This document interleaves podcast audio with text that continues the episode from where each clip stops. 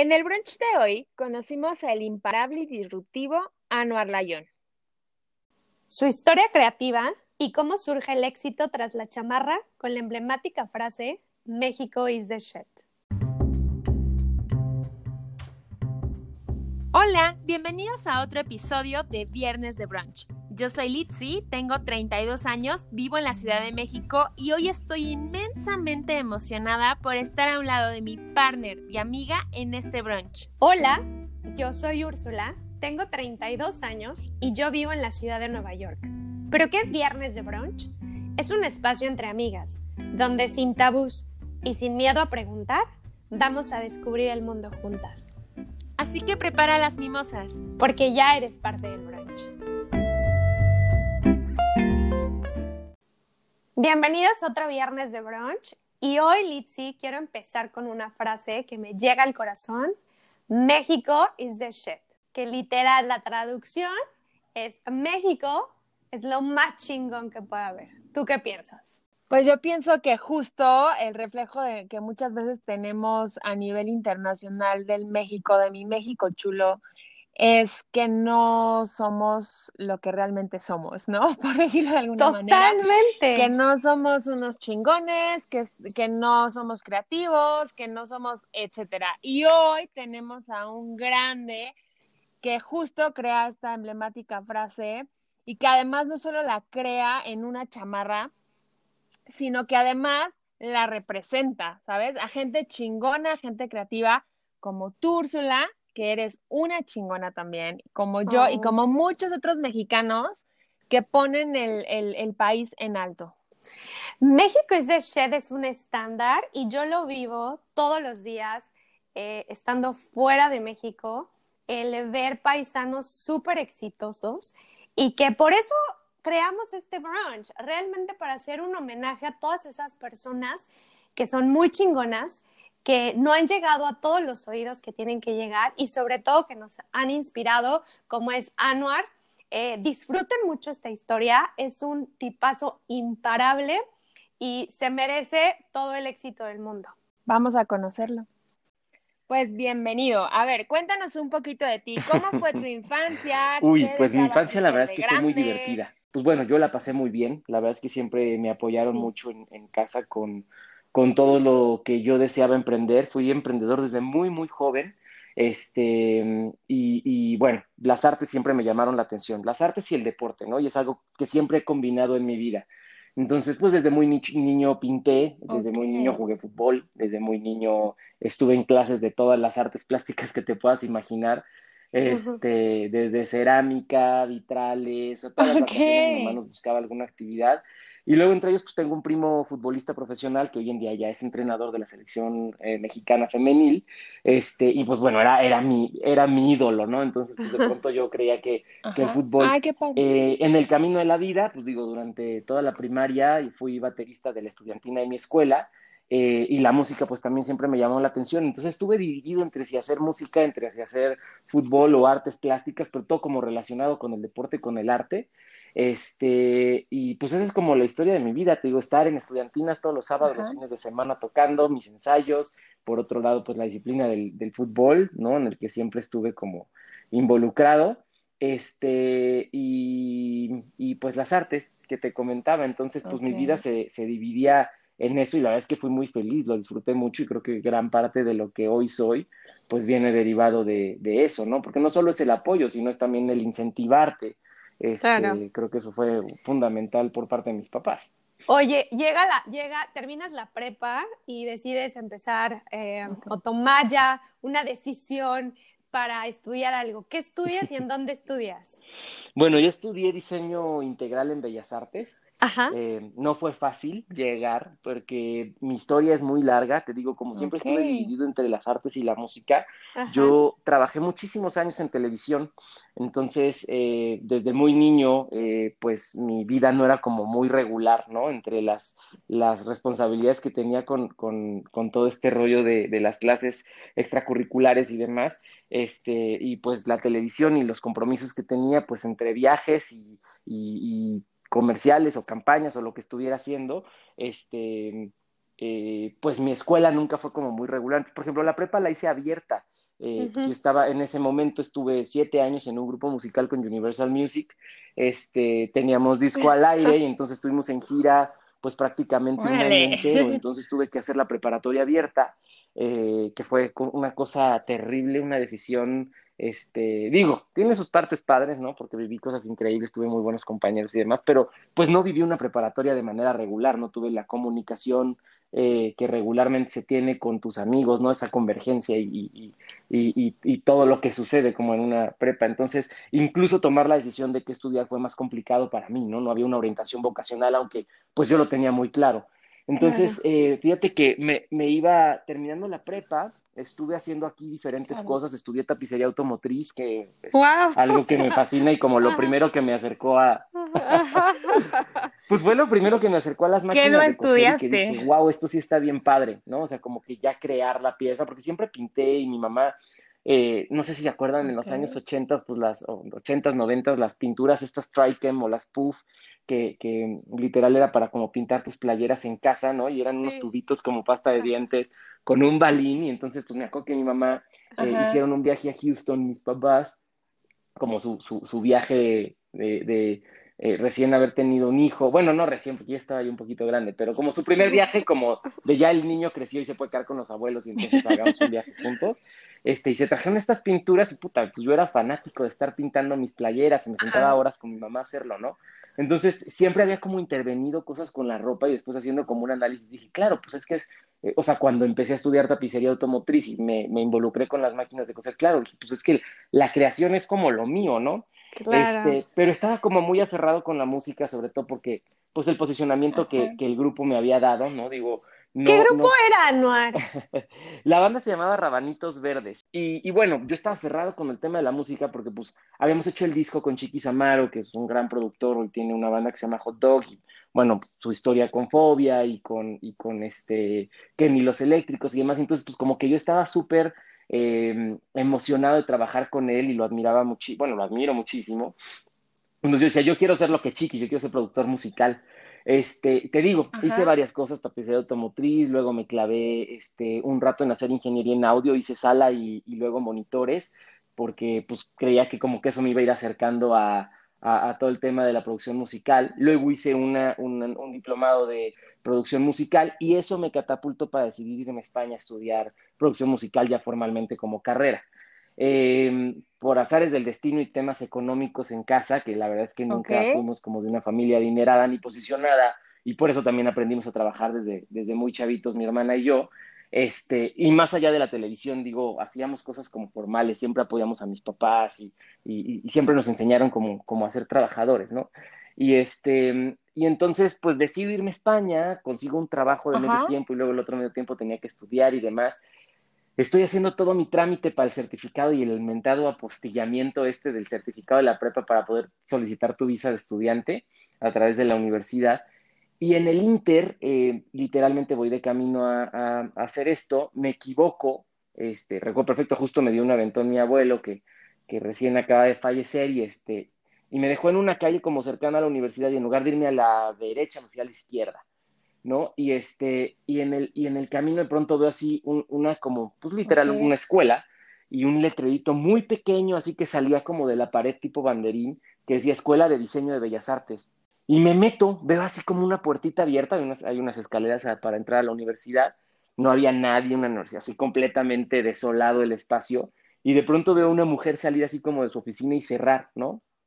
Este, y le digo, oye, perdóname la, la molestia, me gustaría saber de qué se trata esto. La verdad es que me llamo, vengo a hacer otro trámite por aquí, me llamó mucho la atención el letrero y pues quería preguntarte. Me dice, ah, pues, eh", o sea, estaba así como ya cerrando su oficina y que ya se iban vacaciones, yo creo que habrá sido como julio, agosto, este, y me dice, ay, te atiendo de voladas, pásale. Y ya me sentó en su oficina, hoy en día tengo, tengo una excelente relación con ella, es Pati Cachú, este, y, bueno, era la coordinadora de carrera, y entonces me dice, mira, pues es una escuela de diseño integral, te, digo que yo siempre decía que para mí hubiera sido perfecto poder estudiar las tres, los tres fundamentos del diseño, ¿no? Más importantes eh, para mí, que era gráfico, industrial y textil, y el último semestre de especialistas, entonces pues entré. La verdad es que decidí, me emocionó mucho como toda la dinámica y, el, y el programa, el plan de estudios de la escuela, presenté mi examen, que es un examen, es un examen que en promedio son cuatro, cuatro cinco días, incluyendo la última entrevista, este, y me fue muy bien, o sea, la verdad es que tuve un promedio muy bueno, este, eh, y decidí, y decidí quedarme en México, se complicaban las cosas para irme a España, ya tenía la inscripción pagada y demás, pero la verdad es que lo que ganaba en este trabajo extra para poder, para poder pagar la universidad, a lo cual pues mis papás me dijeron, o sea, no te podemos mandar, o sea, no te puedo asegurar mandarte un monto mensual porque pues ni yo lo genero ahorita, ¿no? Y Anuar, tu personalidad es así, o sea, me refiero, eres hiperactivo. sí, sí, sí, tengo problemas. De que te aburres y no estás haciendo algo. es raro, es raro que pueda así verdaderamente desconectarme, ¿no? O sea, de hecho, eh, digo, este año evidentemente por la pandemia no se ha podido, pero viajo mucho por temas de trabajo y también cuando tengo oportunidad de hacerlo por placer, pues la verdad es que lo hago y sí, siempre es un tema, ¿no? O sea, no, no hay forma en que me desconecto. De pronto estoy en el viaje de descanso completamente. El año pasado hice uno loquísimo que por temas de trabajo estuve en Nueva York, México, Los Ángeles, México, así, pero de horas, ¿eh? Luego estuve en Austin, Texas, regresé, cambié maleta y me fui a la boda de un amigo en Puerto Escondido. Y, y, pues ya llegué así devastado de aviones y de, y de juntas y demás. Y en teoría me tenía que desconectar y ahí surgió una colección, ¿no? O sea, la verdad es que, pues sí, o sea, de pronto esos momentos también me sirven de inspiración y los tienes que aprovechar. Entonces, eh, pues sí, no sé si es bueno o es malo, más bien como que he aprendido a tener estos momentos de relajación en otras cosas como el ejercicio, este, que pues sí, para mí es como una desconexión total, eh, eh, pero sí soy sí, soy súper hiperactivo. Oye, esta pregunta me iba a esperar, pero ya no aguanto. Este, yo, yo, vivo, yo vivo en Nueva York y México is the shit, o México is the shit, ha sido como el estándar de los mexicanos eh, que, vivimos fuera de México, ¿sabes? El orgullo que es ponerte esa sudadera o ponerte algún, algo, una pieza de ropa que traiga esas letras, nos da un empoderamiento y orgullo. Claro. ¿Cómo surge? Para empezar, no sé si ustedes lo saben, pero Mexico is the Shed no era un artículo que iba a salir a la venta. Mexico is the Shed era un uniforme después de 12 años de trabajar en Fashion Marketing Solutions con, con mi socia, eh, con mi ex socia, que tanto que para mí sigue siendo mi socia porque la realidad es que forma parte de mi historia empresarial, ¿no? Y, y, y, de trabajo. Este, pero bueno, por temas profesionales decidimos separarnos. Eh, yo en ese momento no tenía muy claro qué quería hacer. Cabe mencionar que, que, un par de años antes de separarnos yo ya había empezado a retomar nuestras, nuestras prácticas de, de, de moda, porque en realidad cuando vimos que la industria de la moda en México estaba imposible, yo nos, empezamos a dedicar a hacer uniformes corporativos especializados en marketing. Entonces, por eso la compañía Fashion Marketing Solutions y hacía, pues ya sabes, desde la playera polo con el bordado como un servicio de, de, producción de uniformes, hasta cosas muy específicas como cuando abrió PF Chang's en México, los, los uniformes de, los, de las réplicas de los guerreros terracota que representaban a Pierre ah. en México. Los desarrollamos nosotros en piel engarzada sobre maniquí. procesos muy, muy complejos que la verdad es que la vida nos empezó a llevar, la necesidad también del dinero nos empezó a llevar a, a poderlas cumplir, ¿no? Entonces me separo. Este, y de pronto pues, yo ya tenía estas dos pequeñas marcas de moda, White y Prima Volta, que ya eran propiedades mías, porque pues, la verdad es que yo los había trabajado dentro de las oficinas y de, de la fábrica, este, pero pues yo las había trabajado, ya sabes, yéndome todos los fines de semana a los bazares independientes que empezaron a surgir en la Ciudad de México, este, de diseñadores y que, ya sabes, tráfico bazar y que si la lonja y de acá y de allá. Y la verdad es que tuve dos años de trabajo de, o sea, 24-7, o sea, cañón, ¿no? Entonces, este, me llevo estas propiedades y en realidad yo sí ya me había clavado más por la parte de tener mis marcas y vivir de eso, ¿no? De, de hacer moda porque ya había más posibilidad, ya hay un poco más de plataformas de comercialización, principalmente los, los bazares, y por otro lado, pues ya el e-commerce funcionaba, ¿no? Ya, ya había una respuesta al servicio y a la necesidad del, del, e-commerce nacional. Lento, pero ahí estaba, ya existía, ¿no? Entonces, este, me separo de ella y de pronto platico con, con, quien fue mi socio los últimos eh, tres años, con, con, con México y de y con, con otro proyecto que se llama Mercadorama, eh, que es Ahmed Bautista, y Ahmed Bautista tenía esta propiedad que se llama, les repito, Mercadorama, que es una compañía que inició con la intención de romperle el esquema a la piratería. En, en, la proporción en la que se pudiera, porque pues en realidad la piratería es muy grande y estamos en un país mal acostumbrado a consumir piratería. Y entonces yo tenía pues ya algunos años de ser proveedor de Ahmed y excelente amigo, nos volvimos como muy, muy, muy cercanos. Y lo que yo hacía dentro de la edición de Mercadorama era hacer moda, ¿no? O sea, lo, que le rompió, lo que le rompió el esquema a la piratería y hizo crecer a Mercadorama dentro de la industria del merchandising en conciertos y eventos y festivales y demás, fue que alió a la industria gráfica entonces, con esto teníamos artes únicos creciendo a dos industrias, ¿no? Y dos propiedades importantes, que era el artista gráfico que desarrollaba un arte y el artista musical que permitía esa intervención y con esto el pirata no tenía acceso a ese arte. Entonces, la gente verdaderamente fan del artista, pues entraba a, la venue que tú quieras, al Auditorio Nacional o al eh, Palacio de los Deportes o a donde fuera, ¿no? Y compraba un artículo que el pirata no iba a tener, ¿no? Y entonces había un circuito, hay un círculo de comunicación, un circuito de, de beneficio económico para que el artista pueda seguir haciendo música, sobre todo porque empezamos a trabajar con artistas independientes. Hoy eso nos ha llevado a hacer bandas internacionales que, admiramos muchísimo este, y, que siempre soñamos con, trabajar. Este, pero bueno, en un principio era para, para, para, el músico independiente, ¿no? Para la industria de la música independiente y todo comenzó con Eli Guerra, que había eh, terminado su contrato con una disquera transnacional este, y, bueno, la práctica también con los artistas y con las negociaciones con las disqueras era tremenda, ¿no? Decían los contratos en galaxias por descubrirse y tecnologías por inventarse. Entonces, eh, pues bueno, de ahí surge Mercadorama, empiezo a trabajar yo con la división de moda, que fue el, segundo elemento que provocó que Mercadorama tuviera este crecimiento tan importante, ¿no? Hacer piezas únicas, hacer piezas de diseño que no encontré, que el pirata no tuviera y yo, evidentemente, de mucha calidad. Entonces, eh, cuando me separo de Iliana, él se acaba de separar de, Coy, otro gran amigo de nosotros con quien, fundó Mercadorama, y me dice, oye, pues ¿por qué no nos juntamos y empezamos a hacer proyectos juntos? Cabe mencionar que veníamos de hacer vino Butan Clan a México a tocar y nos pidieron que nosotros los vistiéramos, entonces hicimos las chamarras de todo el crew y de la banda, este, habíamos hecho Queens of the Stone Age, Eagles of the Metal, como varias bandas internacionales, pero realmente no habíamos ofrecido nuestros servicios como tal en Estados Unidos o en Europa, ¿no?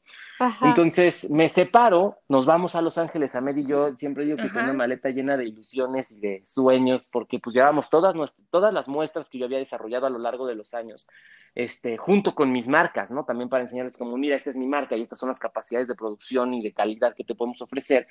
Y de un fin de semana, pues regresamos como con seis clientes y proyectos importantes, entre ellos Daft Punk.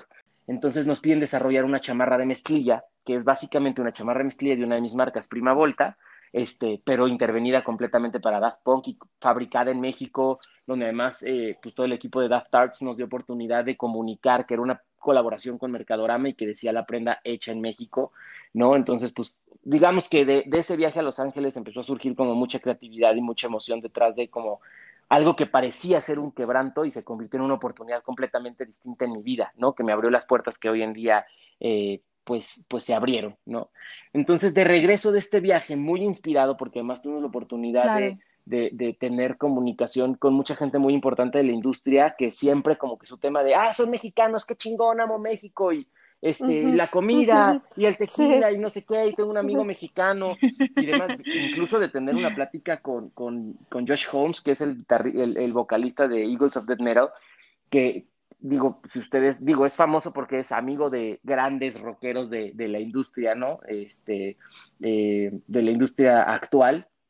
Eh, y, por, la posición social en la que se encuentra, pero pues además es famoso porque es el, vocalista de la banda que estaba tocando en el Bataclan cuando la matanza está de París, cuando, cuando los asesinatos dentro de este ah, lugar de conciertos, ellos eran la banda que estaba tocando.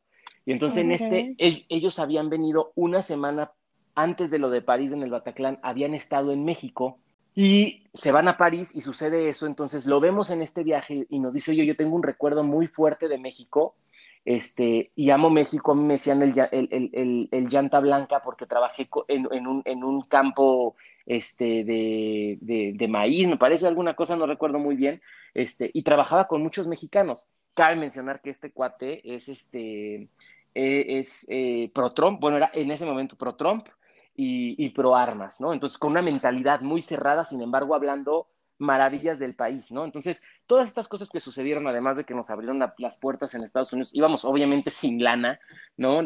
Amigos que literalmente habíamos visto una vez en nuestra vida, que dijimos que íbamos y quédense en la casa, y, y, y, otro amigo mío me prestó, me prestó su coche para movernos por Los Ángeles para ir a entregar las, las, este, las muestras y tener estas citas y demás. Entonces, regreso muy inspirado y en el avión empiezo a diseñar como estas frases donde le digo a Medoy, a ver, si ya tenemos esta división de artistas gráficas con los cuales eh, después de un tiempo se empezaron a desarrollar exposiciones en otras partes del mundo con murales, exposiciones en galerías, ferias de arte, este, la división de, de pósters de Mercadorama que hoy se expone en todo el mundo y que somos el representante de la industria del póster a nivel internacional para México, etcétera, etcétera. Entonces, ¿por qué no tenemos un uniforme que nos represente? ¿No? Ya, pues sí estaría chido armar algo, porque teníamos unas chamarras como de crew que decían Mercadorama. Y, y bueno, llego a México se acercaba los siete años de Mercadorama, donde se planeó hacer una exposición con todos los pósters que se habían desarrollado y los artistas invitados con los que habíamos trabajado. Y llego yo con 17 chamarras de sorpresa como parte del uniforme que decían Mexico is the shit. Con la intención de que cuando ellos estuvieran en alguna parte del mundo tuvieran algo que representara a México, sin necesidad que tuviera el nombre de la empresa y en un mensaje de, eh, en, en un tono, ¿no? En un slang eh, internacional entendible, ¿no? Sin, sin, sin ser tan literal, haciendo como una convergencia entre la actualidad y el slang y, y lo que representa decir is the shit en alguna parte del mundo, ¿no? Sobre todo en Estados Unidos. Y entonces Exacto. Llegamos a esta expo y de pronto claro. pues, llegan los artistas, se les da su chamarra, muchos de ellos, muchos de ellos tienen muchos seguidores, son muy famosos en su sector, hay grandes artistas de lettering, de murales, de, de artistas contemporáneos, de galería, etcétera, etcétera. Y pues entre las subidas de las fotografías del evento y la prensa y demás empieza a viralizar y a viralizar y a viralizar y yo quiero y véndanme y por favor, no sé qué. Entonces volteo con Ahmed un día de estos y le digo, oye, qué locura lo de la chamarra, ¿por qué no la vendemos? A ver, no estamos capitalizados, necesitamos, necesitamos, este, es, es, es, una compañía de merchandising y por qué no por primera vez una compañía de merchandising que se ha vuelto famosa por sus prácticas amables y sus prácticas sanas, ¿no? De comercialización y de retorno de inversión, o más bien no de inversión, porque los artistas no invierten, pero de retorno económico a los artistas para el crecimiento de la industria, y que hemos platicado tanto de esto, pues ¿por qué no hacemos algo de esto y que toda esa lana que se junte, pues sirva para incentivar otras cosas, ¿no? Para crecer, para llevar a otros artistas a otras partes del mundo y demás. Y así se tomó la decisión. Decidimos salir con, con 300, 500 piezas a la venta, una cosa, no, 200 piezas a la venta. Este, okay. Y de pronto estábamos, esto sucedió en agosto, septiembre viene, septiembre, octubre viene el Corona Capital, viene Eagles Ajá. of Death Metal a México. ¿Esto en qué año fue, Anual? Esto fue en 2016. Fue? Ajá. Viene Eagles of Death Metal a México, que es este hombre que les cuento, eh, este, sí. que, que pro Trump y todo este rollo, nos Ajá. ve, nos ve con la chamarra, nos saludamos, etcétera, etcétera, y le dice a Met, yo quiero entrar con la chamarra puesta. Yo estaba en Los Ángeles por, por un tema de, de, de, trabajo justo que habíamos tenido que regresar, y le dice, oye, quiero subirme al escenario con la chamarra. Una, una, una banda muy polémica por todo lo que había pasado con lo de París, porque había venido a México un venio muy chiquito y no había mucha gente podido verla, por ser amigo del vocalista de Foo Fighters, que fue el baterista de Nirvana, y entonces había como muchas cosas ahí alrededor y de pronto este cuate se sube por primera vez a un escenario con la chamarra, este, con, con cielito lindo y Ajá. silencio total en el, en, en, en, el, wow. en el, escenario principal y ¡pah! la locura, ¿no? Entonces ahí es el, el primer madrazo, ¿no? De México is the Shake portadas de revistas, portadas de periódicos, eh, Ciro Gómez Leiva mal hablándome a las seis de la mañana para entrevistarme qué, de qué se trataba el proyecto. No, bueno, Obviamente toda la gente no. que decía, ¿qué es esto? Está en inglés, es porque dice mierda, bla, bla, bla. Ajá. Y bueno, pues ahí comienza como toda esta historia y luego una serie Ajá. de circunstancias que, que, que te digo, casualidades de la vida, Trump empieza a hablar mal de México. Eh, bueno, perdóname, voy a hacer una pausa. Ese fue el segundo madrazo de México y de El primero fue Carlos Lang con la famosa foto de la Torre Trump, este, que, que, está el de espaldas a la Torre Trump, y esta es la foto que realmente eh, en un principio Ajá. se viralizó en un sector. Que se viralizó. Exactamente. La, la segunda fue pues lo del Corona Capital, que ya lo hizo mucho más popular, ¿no? Porque pues obviamente estamos hablando de un influencer, de un sector, ¿no? Eh, grande, pero pues más cerrado y demás, y con, con lo digo, el Sortet Mera se vuelve mucho más grande, ¿no? Y luego, pues, una serie de gente tratando de comprar la chamarra, volviéndose una locura porque nosotros solo habíamos producido 200 piezas, decidimos hacer preventa, nos cae diciembre, la gente de la producción textil, porque, pues, temas importantes con la chamarra es que cuando decidimos lanzarla, lo primero que teníamos que, que desarrollar fue el, el, manifiesto, ¿no? No queríamos lanzar una chamarra con una frase tan polémica que no tuviera un background eh, con carnita, ¿no? Como nosotros le decimos para, claro. para hablar del proyecto, ¿no? Entonces, este eh, desarrollamos el manifiesto, desarrollo todo el tema de packaging y la experiencia de compra, Este, y, bueno, pues eso vuelve a como, empieza a volver más viral el proyecto, porque cada persona que recibía la chamarra, pues subía toda su experiencia, y entonces todo era un madrazo. Y artistas buscándonos para que se las regaláramos. Y que vino este Jean-Paul Gaultier a México y que le regalaron la chamarra. Y Eva Longoria recibió tres. Entonces, como que todo, así como un chorro de gente bien importante, lo empieza a subir. Y bueno, nos cae diciembre, no había textil, este, el productor se desapareció, eh, los maquileros ya pues obviamente agarraron el Guadalupe Reyes y va, y entonces hubo gente que recibió la chamarra tres meses después. Sin embargo, había un deseo de adquisición tan importante, ¿no? Porque pues lo de Trump se había generado una dinámica de conversación muy incómoda, ¿no? La perspectiva de consumo de México y de Shet en México, en Estados Unidos y en Europa es completamente diferente, el cliente es distinto, la perspectiva es distinta, o sea, en Estados Unidos había gente que nos hablaba llorando porque pues obviamente se sentían completamente ofendidos, ¿no? Y, lastimados. Y es como de, güey, yo he hecho grandes cosas por este país, ¿no? Siendo mexicano y vienes y me dices frijolero, ¿no? Entonces, em, pues la verdad es que, te digo, una serie de circunstancias que, que fueron sumando para que el proyecto se viralizara cada vez más. Y bueno, por nuestra parte, obviamente, cumplir con la expectativa que el público tenía desde el tema de atención a clientes, ¿no? Errores, defectos y cambios en las chamarras, ¿no? Porque pues obviamente estoy hablando de un proyecto que, que o sea, era, era trabajo 24/7, o sea... ¿Cómo fue? O sea, porque por todo lo que nos cuentas es algo que no te esperabas, ¿no? Como dices, surgió la oportunidad y el producto en el momento indicado, ¿no? Sí. Pero que, que, muchas de las cosas en realidad mundialmente que han funcionado fue así, o sea, no es como que muchas cosas estaban planeadas, sino que fue una oportunidad. Ahora, cuando surge todo esto, ¿cómo vives el antes y después? Porque fue algo, fue un boom, ¿no? ¿Cómo vives este proceso tú de que te vuelves además súper famoso en ese sentido? No era lo mismo que cuando estabas pues más joven, que como que bueno, dices lo del grupo y demás, pero era una fama diferente, ¿no? Ya era como dices, más tu trabajo realmente de origen y que además te había costado tanto trabajo. ¿Cómo vives el antes y después de México y de Shit? Híjole, eh, fíjate que de la etapa del boom, o sea, de, digo, la verdad es que fue un proyecto que se mantuvo dos años y medio en un estándar muy alto, ¿no? Donde seguíamos teniendo ventas incontroladas, ¿no? De se, se, se, saturaba la red, tenemos, teníamos récords de venta de cinco minutos, o sea, de, que se agotaba la página, tiramos servidores, etcétera, etcétera. En, temas personales, la verdad fue una época eh, muy emocionante, pero también muy difícil. Había mucha presión social detrás. O sea, la realidad es que, pues de pronto, eh, estás luchando tantos años con esto y entonces cualquier, cualquier comunicación que fuera negativa o en contra del proyecto, porque claro, claro que hay polaridades, ¿no? Este, eh, pues era, era dolorosa y luego como creativo y luego surge la piratería que, que Mexico is the tuvo piratería desde la segunda semana de que existió el proyecto.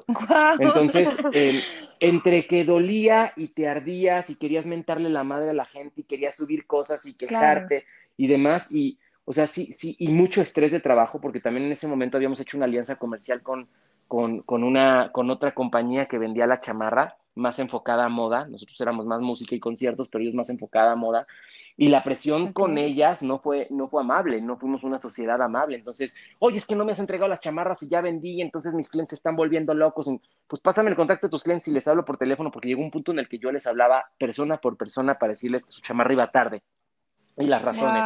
Y decirles que si querían cancelar su pedido estábamos completamente conscientes de, pero que si querían aguantar, les asegurábamos que su chamarra iba a llegar y que su dinero estaba seguro, ¿no? Y entonces diciéndome, o sea, estas socias, entre comillas, que teníamos, ¿no? Así de, no, te voy a pasar mi contacto porque nos vas a robar a los clientes. Y yo, no, bro, se trata de hacer equipo, ¿no? Si no, simple y sencillamente, pues ya no te vendo la chamarra y listo, ¿no? Que fue lo que terminó sucediendo. Pero bueno, para no entrar en detalles, la realidad es que fue, o sea, yo recuerdo ese diciembre bastante estresado, muy, muy estresado, ¿no? Con, con mucha presión y, y, era complicado, te digo algo que de la noche a la mañana se volvió tan famoso, pues no estás preparado psicológicamente para que pues de pronto te digan el One Hit Wonder o para que de pronto te digan, este, pues quién es este güey o para que de pronto te digan eh, eh, la, la piratería y que todo el mundo se le haga fácil, porque te digo que había piratas desde, o sea, desde gente que sí lo hacía con toda la intención, hay un güey en Monterrey que vende la chamarra exactamente igual, o sea, nos pirateó completamente. Todavía. Sí, y o, también pues existe, eh, o, sea, o existía, ya sabes, el diseñador de modas que vende en bazares y que se le hizo fácil que él hace bolsas y entonces a las bolsas le pone Mexico is the shit porque está de moda, ¿no? Entonces la realidad es que había muchos, o sea, era demasiada información en mi cabeza. Em, había días en los que literalmente no sabía dónde vivía porque pues obviamente también todo el mundo quería entrevistas, pláticas, este, juntas, ofrecimientos. Entonces era un bombardeo de cosas em, que, que te digo, tiene su parte bien bonita, tiene su parte bien incómoda, ¿no? Yo, ¿sabes qué? Recuerdo mucho como se me secaba mucho la boca. O sea, como, y era como de ansiedad ahí, como nervios y demás. Y digo, sí, por otro, por otro lado, el reconocimiento era una cosa espectacular, pero, pero sí, o sea, todo, todo mundo ve la parte bonita, ¿no? Detrás de, de algo así.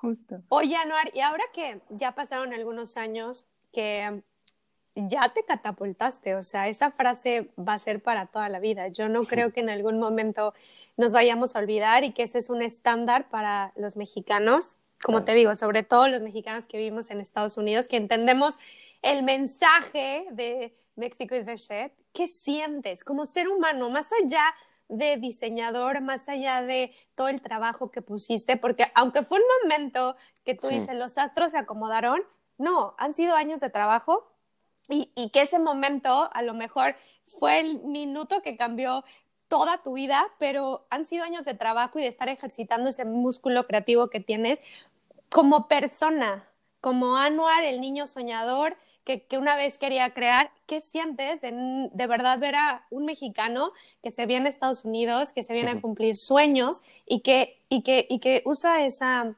esa chamarra como estándar?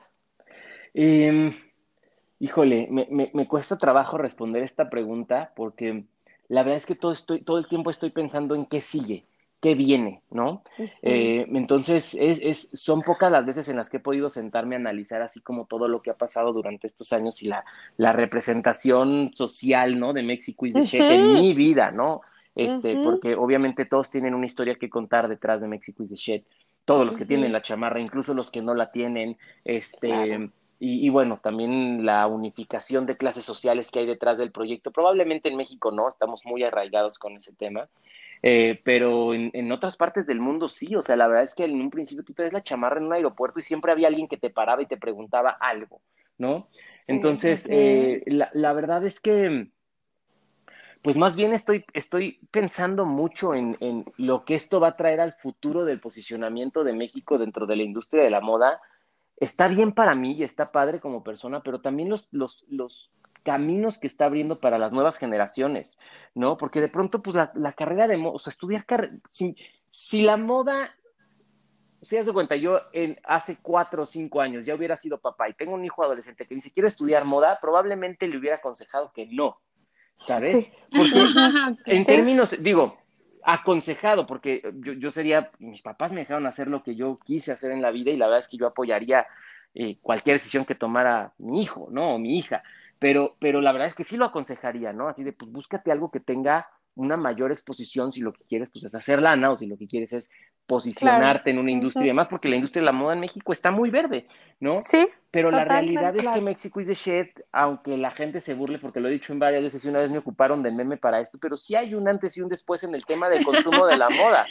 Pues el consumo de la moda después de México is the shit es completamente distinto y hay mucho más credibilidad en consumir productos nacionales de moda. ¿No? Y, y, no porque ya ahorita todos seamos excelentes exponentes de moda en el país, sino porque la industria está creciendo y nos está ayudando a crecer a nosotros. Siempre he dicho que no hay mejor forma de que incentives el crecimiento de una industria más que consumiéndola, ¿no? Así funcionó la gastronómica en el país, aunque siempre ha sido muy relevante, ¿no? Claro. Entonces, este, creo que, creo que esa es la parte como más emocionante de México is the shit. Eh, hace poquito en otra entrevista me preguntaban que cuáles eran mis planes a cinco años y a diez. Y es algo que, que siempre, por ejemplo, con mi socia en pláticas empresariales y que buscábamos ahí este, crecer, ¿no? Como personas, siempre nos decían, es que tienes que tener un plan a 5 y a 10 años. Bro, no sé qué voy a comer mañana.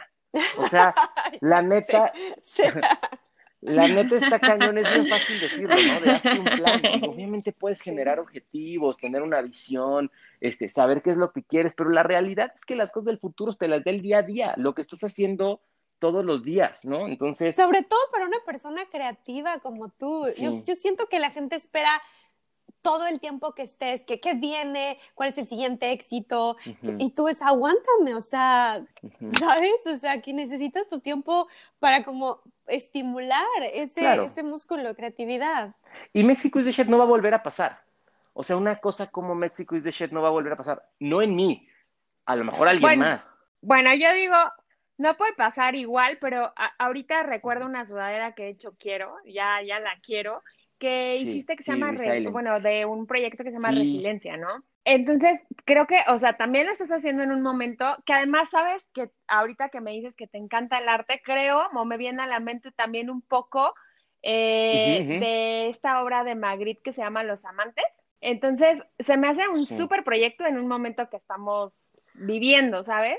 No sé cómo va eso, pero, pero digo, no, no tiene que ser igual, porque evidentemente si repites, pues no funciona, ¿no? Pero también bueno, Resilience ya fue sold out. La verdad es que nos fue muy bien con el proyecto. Es, eh, forma parte de una última colección que presenté en esta nueva etapa de Fashion Week de manera digital, donde estoy haciendo lanzamientos de prendas sin una directriz perfecta de, de moda, ya sabes, donde hay una paleta de color específica, donde hay una, un sistema gráfico desarrollado especial para esa colección y que todo concuerda, sino más bien es como adaptarnos a la etapa de comercialización en la que estamos, ¿no? De consumo, en donde pues realmente estoy lanzando más que, más que una colección, son artículos, artículos de, de, temporada, eh, o sea, me refiero a de temporada por el momento en el que salen, pero a temporales porque los vas a poder usar los siguientes años, ¿no? De excelente calidad, eh, que es algo que la verdad es que siempre nos ha representado y que me gusta que nos represente. Este, y por último, pues bueno, sí, es una sudadera que comunica la etapa en la que estamos todos, ¿no? Eh, eh, digo, México siempre ha sido un país muy resiliente, pero en este momento la palabra ha salido a la luz mucho más que antes, ¿no? había mucha gente que la palabra resiliencia no la conocía y hoy pues creo que era un muy, muy buen momento para, para comunicarlo. Yo tenía mucho miedo de sacarla porque, como les dije, mi abuelo acaba de fallecer y es una persona con la que tuve una conexión muy fuerte en mi vida y uno de los, mis mayores temores en la vida pues era perderlo, ¿no? Entonces, y, y, de hecho, sacar la prenda me costaba trabajo porque pues todo el tiempo yo estaba pensando como en esta contraparte de, de, no quiero ser resiliente porque pues no quiero que estas cosas malas sucedan, pero pues la realidad es que es la única capacidad que el ser humano tiene para crecer, o sea, eh, eh, en todos los sentidos, ¿no? Eh, hablando de, de, de, pérdidas y de, y de errores y de, y de, o sea, pérdidas en general, no, no, solo de una persona, sino de quebrantos en las empresas, que cuántos cuántas eh, empresas no han quebrado derivadas del COVID, cuántos restaurantes, cuántos negocios independientes. Nosotros mismos quitamos nuestra tienda de la Roma, el Prima Volta, este, bueno, se fue mi abuelo en plena pandemia, entonces te digo, todo el tiempo estamos, está, estamos siendo resilientes, ¿no? En todos los sentidos. ¿Cuál ha sido, Anuar, el momento más fuerte que has enfrentado durante toda tu vida? O sea, o sea, sí en la parte emocional, pero que también ha repercutido en tu, en tu negocio. La separación con mi socia fue difícil porque jamás me imaginé que, o sea, era, era por el bien de los dos, pero jamás me imaginé como mi vida sin ella, ¿no? En, personal y empresarial.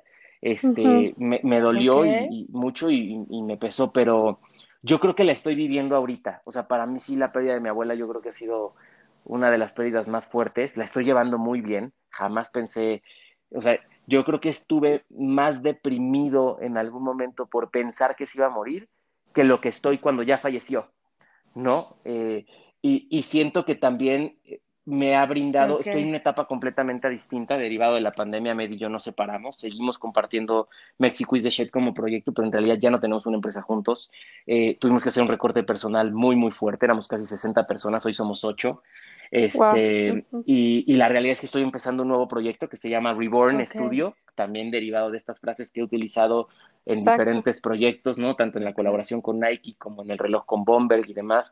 Para mí, Reborn, Remake y Recreate son tres, eh, son tres textos eh, muy importantes en mi vida y por primera vez los estoy viviendo en carne propia en el evento más importante o, más eh, al que más temía en mi vida, ¿no? Entonces, siento que esta nueva etapa es como esta etapa en la que sin México the Shed y sin todo lo que ha pasado en estos últimos cuatro años, eh, van a verdaderamente explotar a nivel personal. No me importa si el éxito público es el suficiente, sino esto es como una cosa muy personal, ¿no? Que estoy viviendo en este momento. Entonces, yo creo, yo creo que lo estoy pasando ahorita, pero a ciencia cierta no sabría decírtelo porque, pues, eh, tendríamos que ver en un par de meses, en un par de años qué, qué va pasando, pero, pero sí, sí estoy enfrentando como mi mayor temor, al mismo tiempo que estoy iniciando un nuevo proyecto, ¿no? Eh, eh, pues creo que, creo que sí, por ahí. Y, y este nuevo proyecto también es, es parte de, de, nuevos desarrollos que están sucediendo, de una colaboración que tengo muchos años buscando antes de Mexico is the Shit.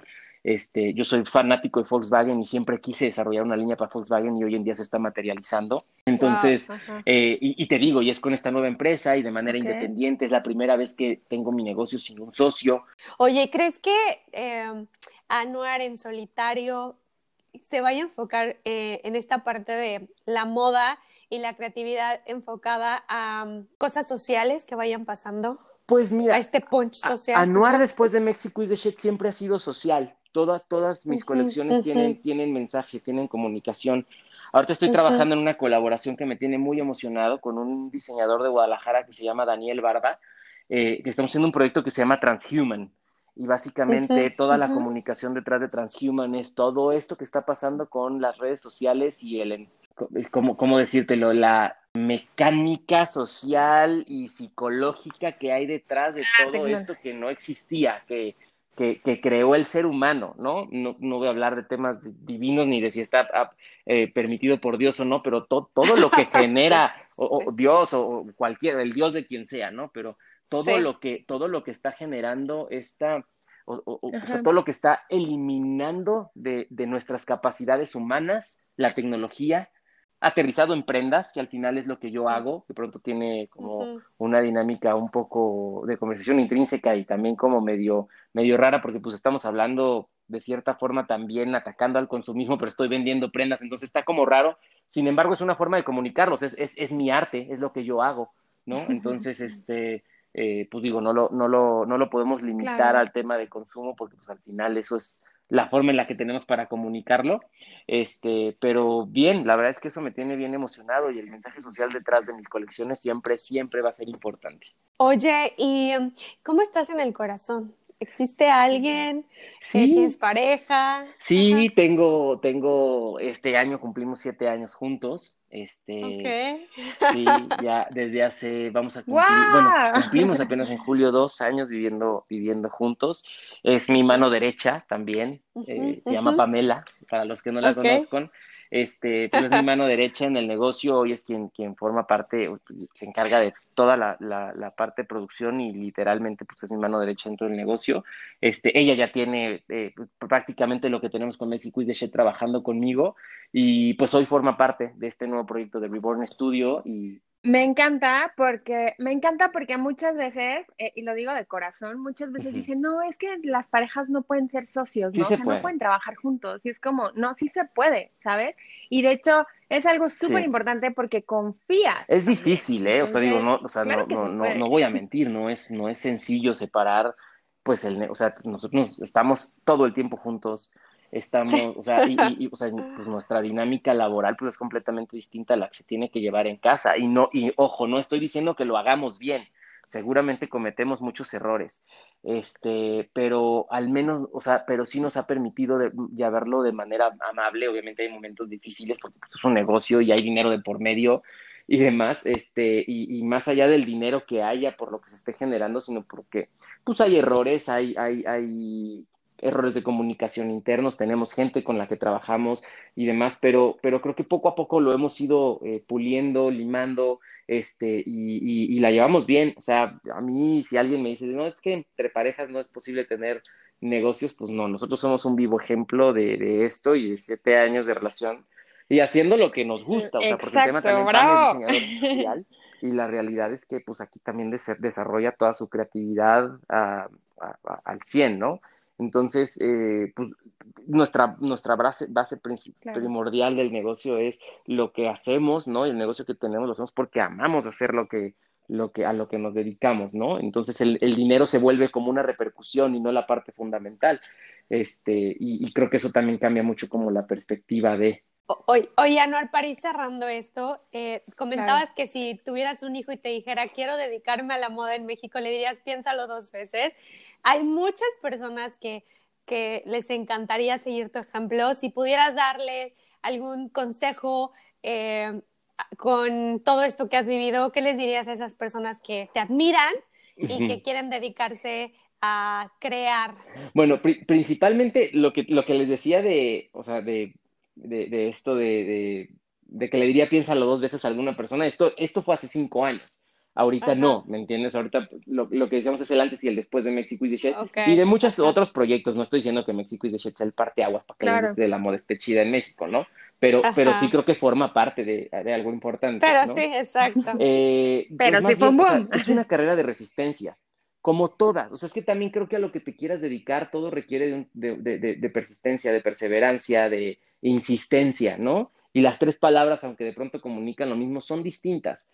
Entonces, eh, creo, que, creo que es eso, saber que te vas a enfrentar con muchas cosas, pero que no, que no deserten, ni de la moda ni de nada, ¿no? La gente, hay, hay mucha gente que pronto dice, ya no funcionó, ya, me muevo de aquí, ¿no? Entonces ahora hago otra cosa, entonces ahora me, me cambio este, a, este, a este sector, y es que ahora hago esto, y las carreras, y, y demás, sobre todo ahorita que tenemos capacidad de accesar a tanta información, o sea, la información viaja súper rápido hoy en día, ¿no? Entonces, supongo que la orientación vacacional hoy en día es mucho más difícil para los chavos que se encuentran, los chavos sí ya son como de chavo roco, ¿ah?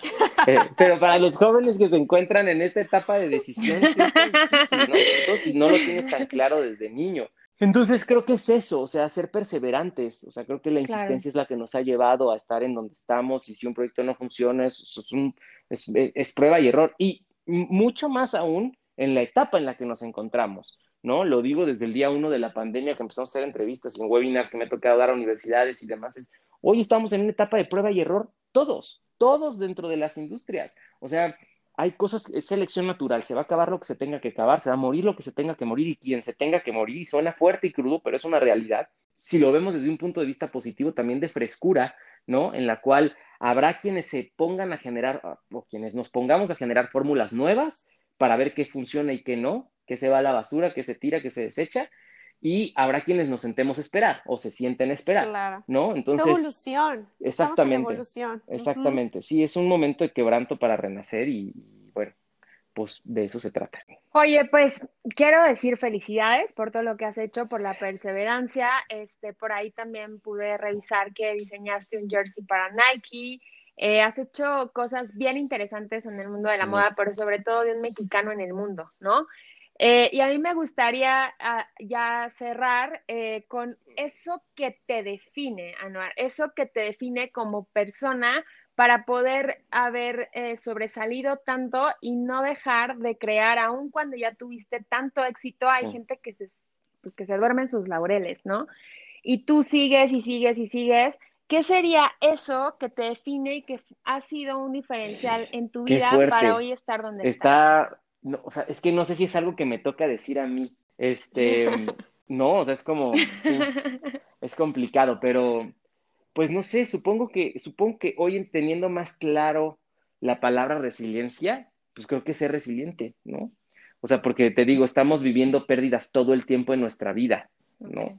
Eh, voy a decir una cosa muy absurda, ¿no? Y va a sonar muy burda y tonta, pero hasta cuando nos acabamos un plato de, comida o un licuado que estamos disfrutando o un refresco o unas palomitas en el cine, hay una pérdida, hay una mini pérdida, ¿no? Entonces todo el tiempo estamos intentando ser resilientes, todo el tiempo estamos teniendo que enfrentarnos a eso. Entonces, eh, pues creo que de eso se trata, ¿no? O sea, de caerte y levantarte o estar arriba y seguirte levantando.